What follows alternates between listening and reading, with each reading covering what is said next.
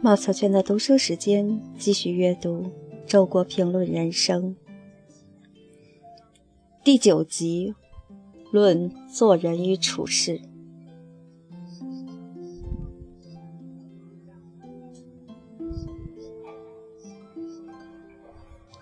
第一篇，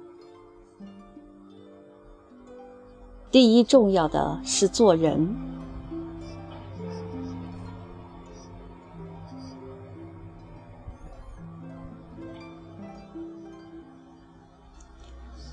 人活世上，除吃睡之外，不外乎做事情和与人交往，它们构成了生活的主要内容。做事情，包括为谋生需要而做的，即所谓本职业务；也包括出于兴趣、爱好、志向、野心、使命感等等而做的，即所谓事业。与人交往，包括同事、邻里。朋友关系以及一般所谓的公共关系，也包括由性和血缘所连接的爱情、婚姻、家庭等关系。这两者都是人的看得见的行为，并且都有一个是否成功的问题，而其成功与否也都是看得见的。如果你在这两方面都顺利，比如说。一方面事业兴旺，功成名就；另一方面婚姻美满，朋友众多，就可以说你在社会上是成功的，甚至可以说你的生活是幸福的。在别人眼里，你便是一个令人羡慕的幸运儿。如果相反，你在自己和别人心目中，就都会是一个倒霉蛋。这么说来，做事和教人的成功，似乎应该是衡量生活质量的主要标准了。然而，在看得见的行为之外，还有一种看不见的东西。依我之见，那是比做事和教人更重要的，是人生第一重要的东西。这就是做人。当然，实际上做人并不是做事和教人之外的一个独立的行为。而是蕴含在两者之中的，是透过做事和教人体现出来的一种总体的生活态度。就做人与做事的关系来说，做人主要并不表现于做的什么事和做了多少事，例如是做学问还是做生意，学问或者生意做得多大，而是表现在做事的方式和态度上。一个人无论做学问，还是做生意，无论做得大还是做得小，他做人都可能做得很好，也都可能做得很坏。关键就是看他是怎么做事的。学界有些人很贬薄别人下海经商，而因为自己仍在做学问，就摆出一副大义凛然的气势。其实呢，无论商人还是学者中，都有君子，也都有小人。实在不可一概而论。有些所谓的学者，在学术上没有自己真正的追求和建树，一味赶时髦、抢风头、唯利是图，骨子里比一般商人更是一个市侩。从一个人如何与人交往，又能见出他的做人。这倒不在于人缘好不好，朋友多不多，各种人际关系是否和睦。人缘好，可能是因为性格随和，也可能是因为做人圆滑，本身不能说明问题。在与人交往上，孔子最强调一个“信”字，我认为是对的。待人是否诚实无欺，最能反映一个人的人品是否光明磊落。一个人哪怕朋友遍天下，只要他对其中一个朋友有背信弃义的行径，我们就有充分的理由怀疑他是否真爱朋友，因为一旦他认为必要，他同样会背叛其他的朋友。与朋友交而不信，只能得逞一时之私欲，却是做人的大失败。做事和交人是否顺利，包括地位、财产、名声方面的遭际，也包括爱情、婚姻、家庭方面的遭际，往往受制于外在的因素，非自己所能支配，所以不应该成为人生的主要目标。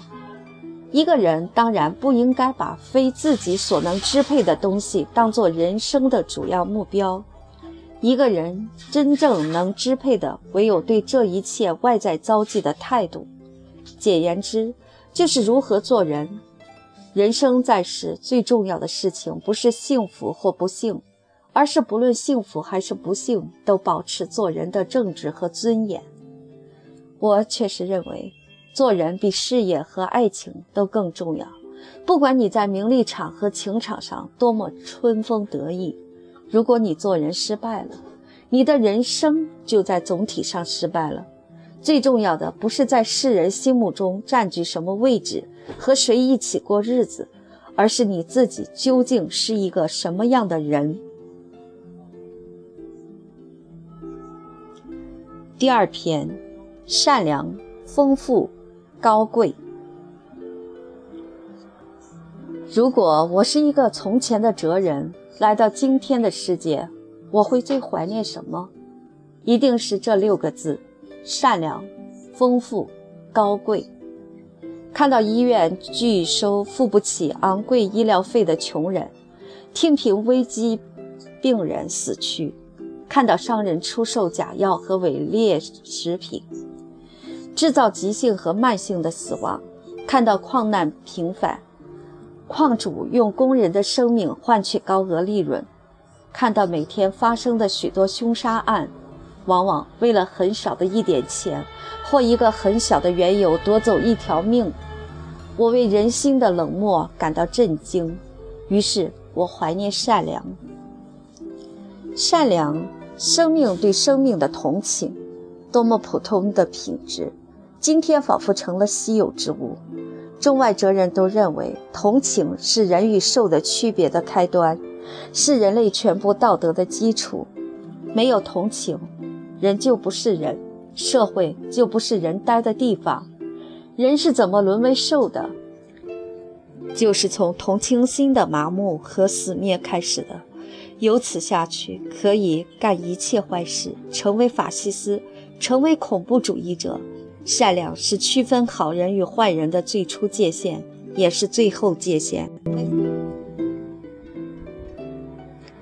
看到今天许多人以满足物质欲望为人生唯一目标，全部生活由赚钱和花钱两件事组成，我为人们的心灵的贫乏感到震惊。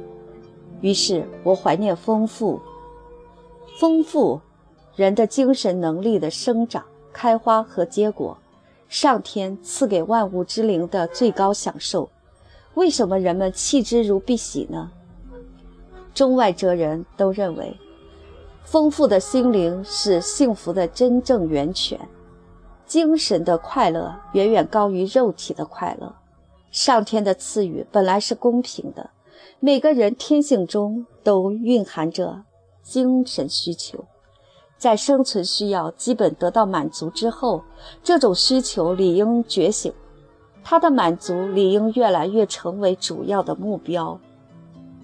那些永远折腾在功利世界上的人，那些从来不安思考、阅读、独处、艺术欣赏、精神创造等心灵快乐的人，他们是怎样辜负了上天的赐予啊！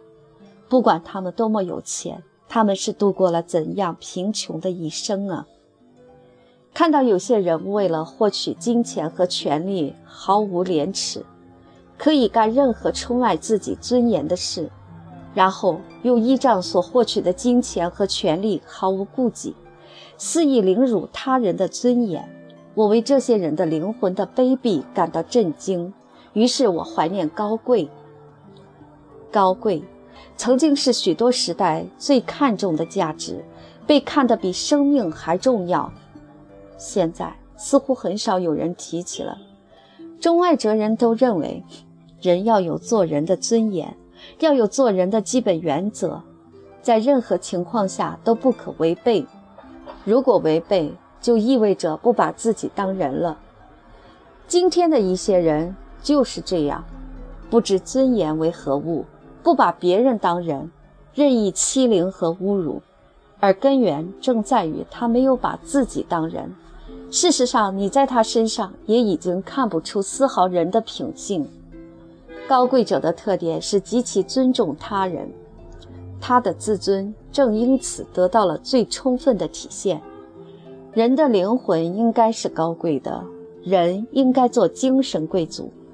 世上最可恨也最可悲的，岂不是那些有钱有势的精神贱民？我听见一切世代的哲人在向今天的人们呼唤：人啊，你要有善良的心、丰富的心灵、高贵的灵魂，这样你才无愧于人的称号，你才是作为真正的人在世间生活。善良、丰富。高贵、令人怀念的品质，人之为人的品质，我期待今天更多的人拥有它们。